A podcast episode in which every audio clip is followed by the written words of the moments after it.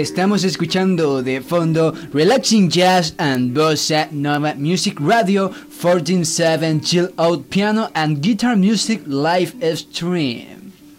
Y te digo esto porque yo soy la razón y la voz y te doy la bienvenida a una emisión más de tu programa La razón de la voz en su emisión número 22.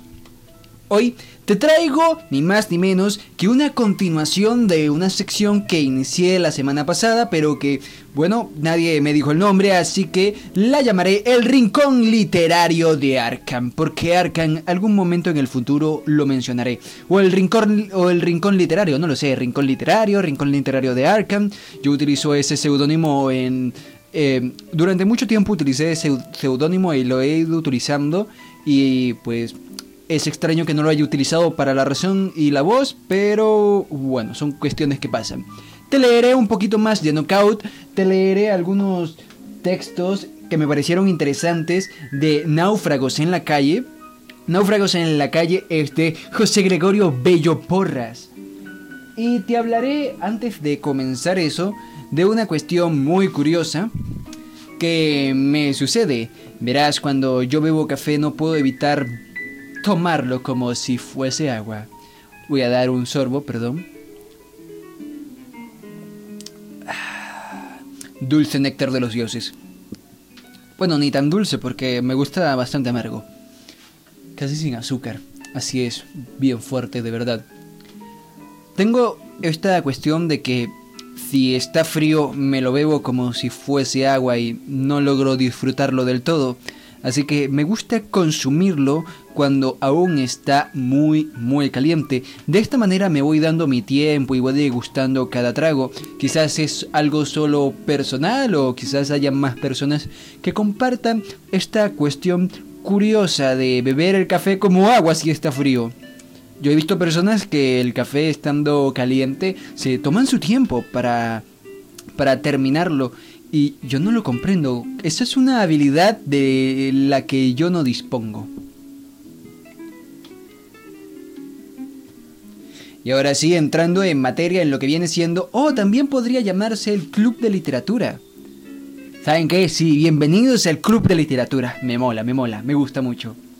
Entonces, hoy en el Club de Literatura te traigo a Náufragos en la calle de José Gregorio Bello Porras. Es una colección de textos bastante interesantes que no, son poemas, son, son solo textos. Eh, narraciones cortas, narraciones cortas, esto es una narración, pensamientos, podríamos decir que son pensamientos o textos, son textos poéticos. Y entonces, Empezamos con Navegantes de extravíos. Navega en corrientes de bebidas alcohólicas para llegar a la nada o agarse en su intento en el océano de la inconsciencia. No logra sus objetivos.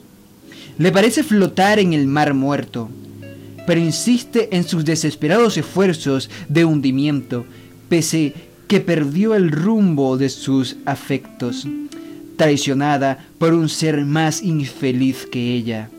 Aunque continúa su rutinaria vida de oficinista en un oleaje previsible, en un ir y venir sin goce, sus espacios vacíos, la mayor parte de su vida, los ocupa en su desesperada navegación etílica Solo sufre el escarmiento de la crítica, de la burla y del deterioro de su salud en grados soportables como para mantener la consternación. Se siente entonces atada a una piedra, mientras sus vísceras son devoradas por buitres marinos, mas no lo suficiente para, para perecer, sino para que se pernice el castigo por la promesa incumplida de otro. La visión de este escarnio se le torna un eco delirante reiterado, hasta que la vence el sueño. También espera que lo haga la muerte en algún momento.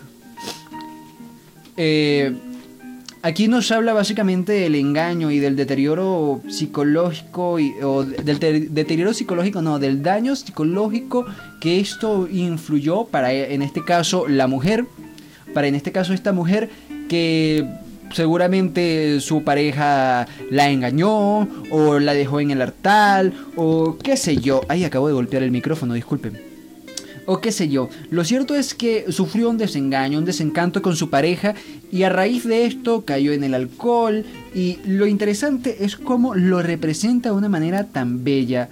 Eh, claro, bella dentro de lo que cabe la palabra. Eh, sería mejor decir artístico. Sí, la manera tan artística tan... Bueno, a mí me parece bello, a mí me parece hermoso la manera en la que lo representa, pero yo tengo un concepto de hermoso extraño, así que yo no sé cómo lo verás tú, pero es precioso cómo lo plasma con tanta... Eh, podríamos decir naturalidad, sí, naturalidad, es tan... es tan... no sé, bello. La, la palabra para mí, para definir esto, es bello. Y... bueno, este es el primer texto. Curioso porque lo abría aquí al azar, entre lo abría al azar y este es uno de mis textos favoritos em, que, he leído dentro del de, ah, de momento, de momento viene siendo eh, mi favorito. Mi favorito. Ahora vamos con un segundo, con un segundo que se llama Maestría en lágrimas. Este sí que no lo he leído, pero antes de continuar voy a dar un sorbito de café y para que para que se vea que para que se escuche para que vean que sí lo hago para que vean para que sepan que sí lo hago.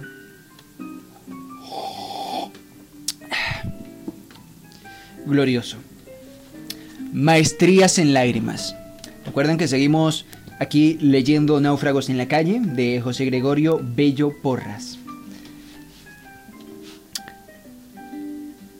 Su vida es un río más poderoso que el Orinoco, más caudaloso que el Amazonas y más largo que el Nilo, según su sentido de medida, como agrimensora de los territorios de la mente.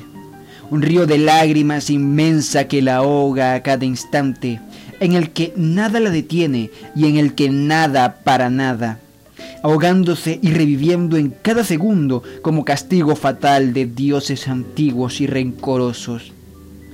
Sufre por las cosas más disímiles, por pobres y por los ricos, por los desgraciados y por los que tienen una felicidad por perder, por quienes sufren y por quienes ríen pues esconden sus sentimientos.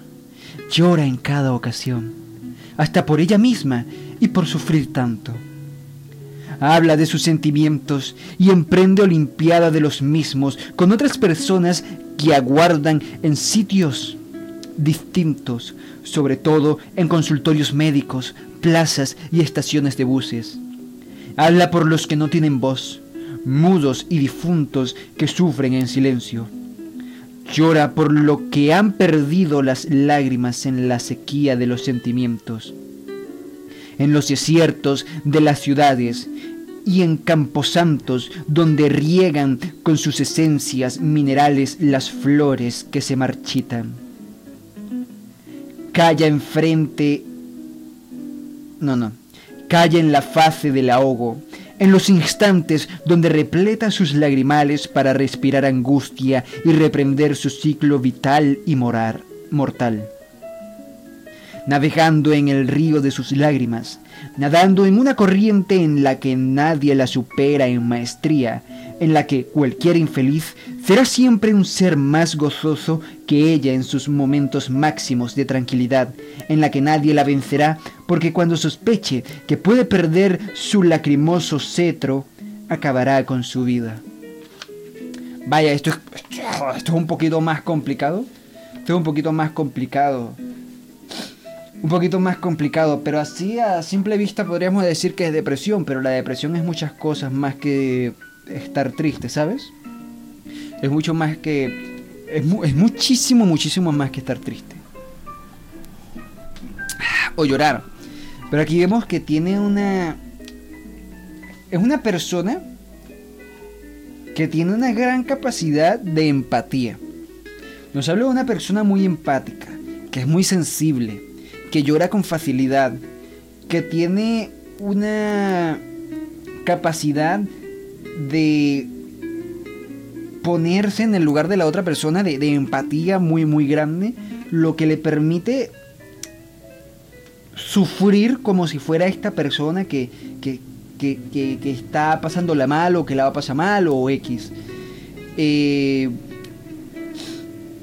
no lo sé, es muy curioso, es muy curioso, es muy muy bonito. estos textos de este tipo me encantan bastante. De momento, de momento, hoy aquí así, en, en, esa primera lectura que le hice, no puedo discernir con certeza qué es lo que trata, qué es lo que trata. También he estado, antes de pasar a Knockout de Gixi Castello, por hoy hemos terminado con náufragos en la calle. Me gustaría que me dijeras en los comentarios por diáspora, por, eh, por Twitter, por Mastodon o por Telegram qué opinas de todo esto. Y vamos a hacer una pequeña pausita para escuchar esta relajante música. Van a ser solo 30 segundos en los que descanso un poquito mi voz y encuentro el texto más adecuado para leerles disfruten un poco de Relaxing Jazz and Bossa Nova Music Radio, 147 Chill Out Radio and Guitar Music Live Stream o Live Stream, no estoy seguro.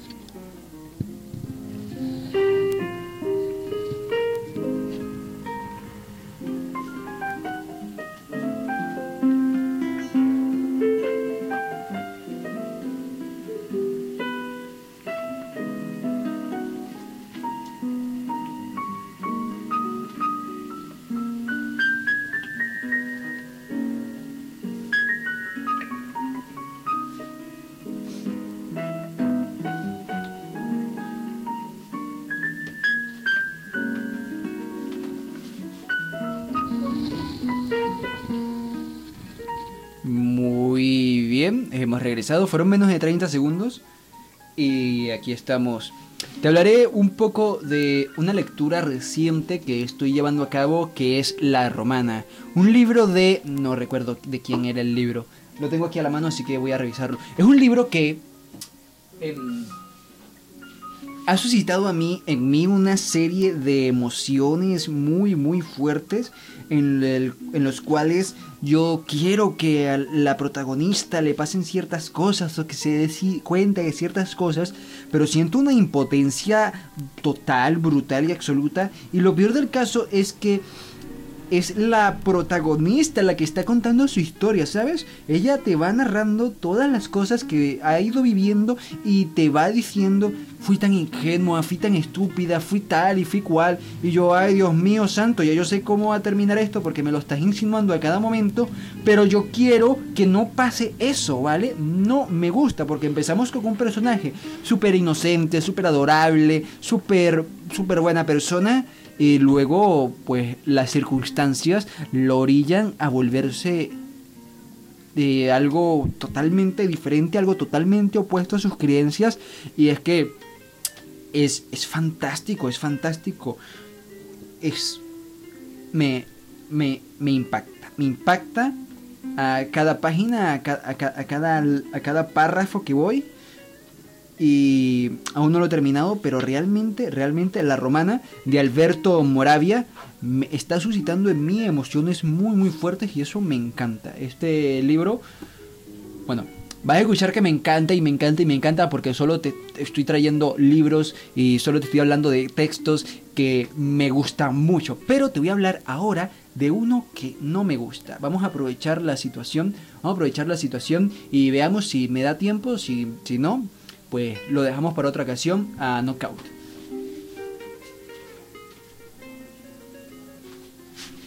Y es que tenemos aquí Niños frente al mundo, que es de una señora llamada Marlene Guzmán.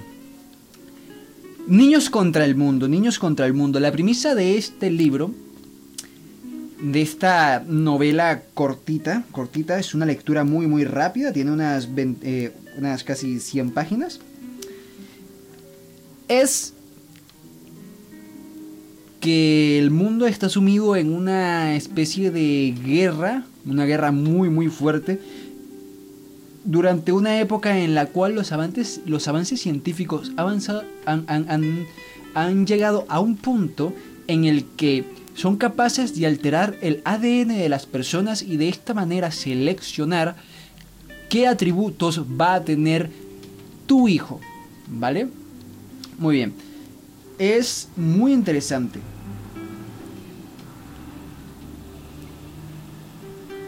Tuve esta pausa porque acaba de pasar un autobús y no sé si se escuchó, pero si se escuchó, bien hecho. Eh, me gustan estos sonidos, esto es más natural.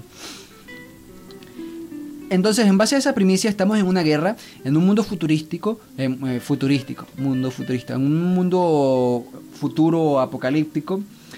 Y no conformes con esto, resulta que los niños, los niños afectados por esto, que salen defectuosos, mueren a, a, los 18 años.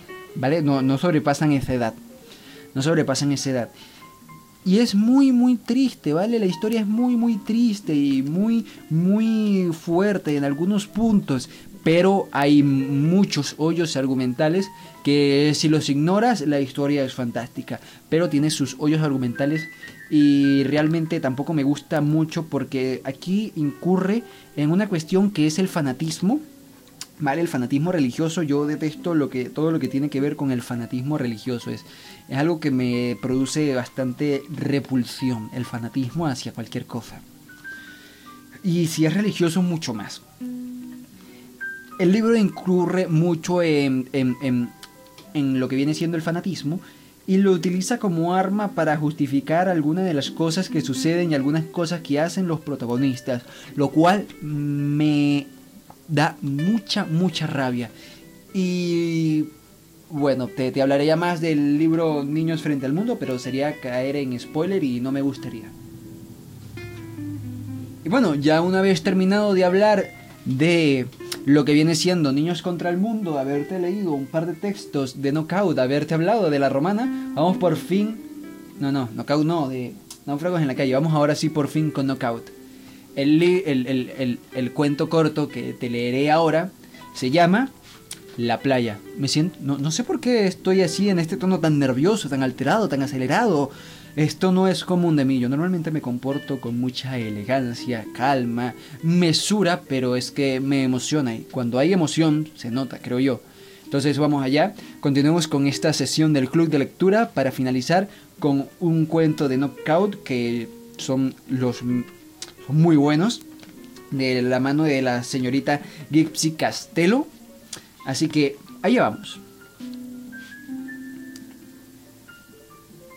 La playa. Desde que supo que no sobreviviría a la operación, decidió ir por última vez a la playa. Aquella voz que le dio el anuncio irrefutable de la cuenta regresiva opinó que ese deseo final no alteraría en lo absoluto el veredicto. Así que, ¿por qué no cumplirle un sueño tan romántico a una pobre anciana de 90 años? La cosa no estaba fácil, porque la familia de la abuelita era bastante terca. Los cuidados extremos para preservar la vida de la, de la nonagenaria la agotaban aún más hasta tal punto que la sentencia adelantada por esa voz chismosa y sin rostro resultó en un suspiro de alivio. La vieja dijo que por fin le habría llegado la hora de descansar un poco. No hacer esto, ni comer aquello, o pensar lo otro porque le podía dar un soponcio, ya que se habían convertido en la peor pesadilla inimaginable. La voz aconsejó Ya va. Que me estaba acomodando y me perdí. Eh, aquí estaba. La voz aconsejó bien a la anciana. Le dijo que al hablar con su nieta dijera que tenía un presentimiento, que la anestesia iba a ser demasiado fuerte y que un no sé qué que le saltaba en el pecho de tan solo pensar que nunca más volvería a poner sus pies sobre la arena y el plus un par de lagrimitas. ¿Quién podría negar ante el llanto de una abuelita su deseo? Habría que ser un desalmado para permanecer inmóvil ante semejante escena. La viejita se aprendió el guion de arriba abajo, ensayó un par de lagrimitas frente al espejo y arrastrando los pies con el taconear de su bastón de madera, agitando a propósito la respiración y despeinándose un poco, se fue hacia donde la nieta con su petición oficial. La fusión fue aplaudida de pie porque no solo la nieta, a pesar de su rigidez emocional permanente, accedió de inmediato, sino que la abuelita se ganó un abrazo adobado con llanto colectivo. Se hacía, se había cerrado el trato. Amanecía unas cuantas horas después y la nieta estacionaba con calma su batimóvil, desteñido y repetidamente chocado. Era sábado y no les quedaba mucho tiempo antes de esa antes de que esa paradisíaca postal de mar gris y quieto, adornado con botellas flotantes de refresco y restos de papel aluminio que alguna vez albercaron cariñosamente una generosa ración de huevos sancochado y salpicado de los cadáveres de las bolsas transparentes que llevaron hace días el arsenal obligatorio de mango salado con vinagre se convirtiera en un pandemonium de bikinis estirados, nalgas celulíticas al galope, niños insoportables dejándose revolcar por las olas, perros domésticos perdiendo la virginidad citadina y vendedores ambulantes rompiendo la brisa marina con sus anuncios disfrazados de gritos, ofreciendo cachivaches que nadie habrá de comprar. Con ganas de tomarse una cervecita bien fría, pero sin querer forzar su buena suerte, la abuelita se toma su tiempo para inhalar el aire salitre con sus ojos cerrados. Suspira. Un suspiro cinematográfico. La nieta se seca las lágrimas. La vieja avanza a paso de tortuga chueca, luchando para salvar a su bastón de la arena que todo se lo traga. Encuentra una piedra justo en la orilla y se sienta con la dificultad que perpetúan nueve decenios en un solo cuerpo. Pero lo logra. Ya sentada y mirando fijamente la próxima ola, se quita las cocuizas que después de tantos años le deformaron las uñas ennegrecidas de sus piececitos blancuzcos y arrogados. Llega la ola y sus pies tosen del frío. Una tos feliz que se convirtió en máquina del tiempo ya que esa playa no era una playa ya esa playa no era una playa contaminada y acontecida de Katia la mar. Se había convertido en Juan Griego, cuna de la abuela. La vieja ya no era vieja, era una niña juguetona y espelucada que se había escapado de la escuela para bañarse con uniforme entre los pescadores de siempre. La carajita sabía que al llegar a casa tenía asegurada la paliza más grande de su vida. Pero...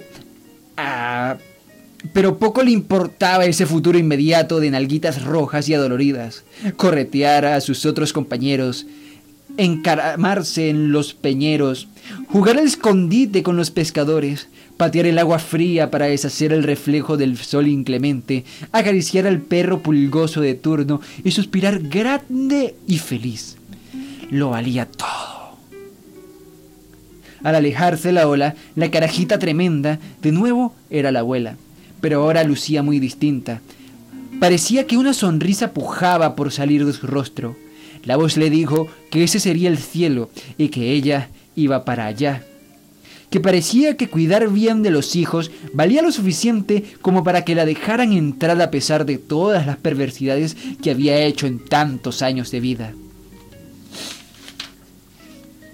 Le dijo que se apresurara, que ahí estaba la playa y los perros callejeros y el sol inclemente y los pescadores felices y sus compañeros de la escuela pegando gritos de un lado a otro a lo largo y ancho de la orilla toda una costa hecha hielo para que ella la gozara sin artritis, ni bastones, ni pies arrastrados, ni dolencias ancianas, ni vejigas antojadas, ni cataratas en los ojos. La abuela aceleró el paso hacia el carro, jalando a la nieta por un brazo como si la persiguiera el diablo en persona. No quería, no quería llegar tarde la viejita. Había un quirófano que la estaba esperando. Ah, ¿Qué tal, eh? ¿Ah? ¿Ah? La viejita, pues, Quería que... Quería eso, pues ya, ya estaba cansada de, vivir. A veces pasa en las personas de cierta edad. Ah, se los digo porque mi abuela es así, pues dice, no, ya yo he vivido demasiado tiempo. Y yo, abuelo, usted me prometió que vería a mis nietos. Y ella, ay, sí, ¿verdad?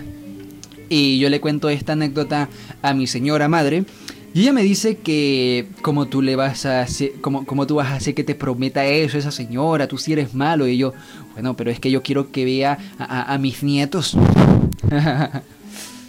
a sus a sus bisnietos. Esto es esto es todo por la emisión de hoy. Recuerden comentarme qué os parecieron todos y cada uno de los textos que os he leído, las dos lecturas de la, las dos lecturas, no, los dos libros de los que le he hablado, eh, de los que te he hablado el día de hoy. El día de hoy, ¿qué otro día? Hoy, el de los que te he hablado hoy. Y nada, si quieres recomendarme alguna lectura que te guste y que quieras que haga aquí, eh, que no sea demasiado extensa, porque ya vieron que hay lecturas que son bastante larguitas y se toman su tiempo, como fue el caso anterior del Club de Lectura, que ahora se llama el Club de Lectura oficialmente. Y pues nada, espero que te haya gustado esta segunda emisión, esta segunda, esta segunda emisión de la sección del Club de Lectura. A mí realmente me hace mucha ilusión y me motiva mucho. Y quiero que, quiero que siga mucho más tiempo. El, un agradecimiento muy muy grande, lleno de colesterol y grasa del bueno para Juan Febles de Podcast Linux. Y recuerda que si quieres estar al tanto de todo lo que digo, pienso y hago, te pases por mis redes sociales, Mastodon, Twitter y Diaspora. Además, si quieres tener contenido exclusivo, te recomiendo que te pases, y más personal por supuesto, por mi canal de Telegram y te unas allí. Soy bastante activo en todo y bueno, espero que este contenido sea de tu agrado. Nos vemos en una próxima emisión. Das Leben ist schön. La vida es bella. Adiós.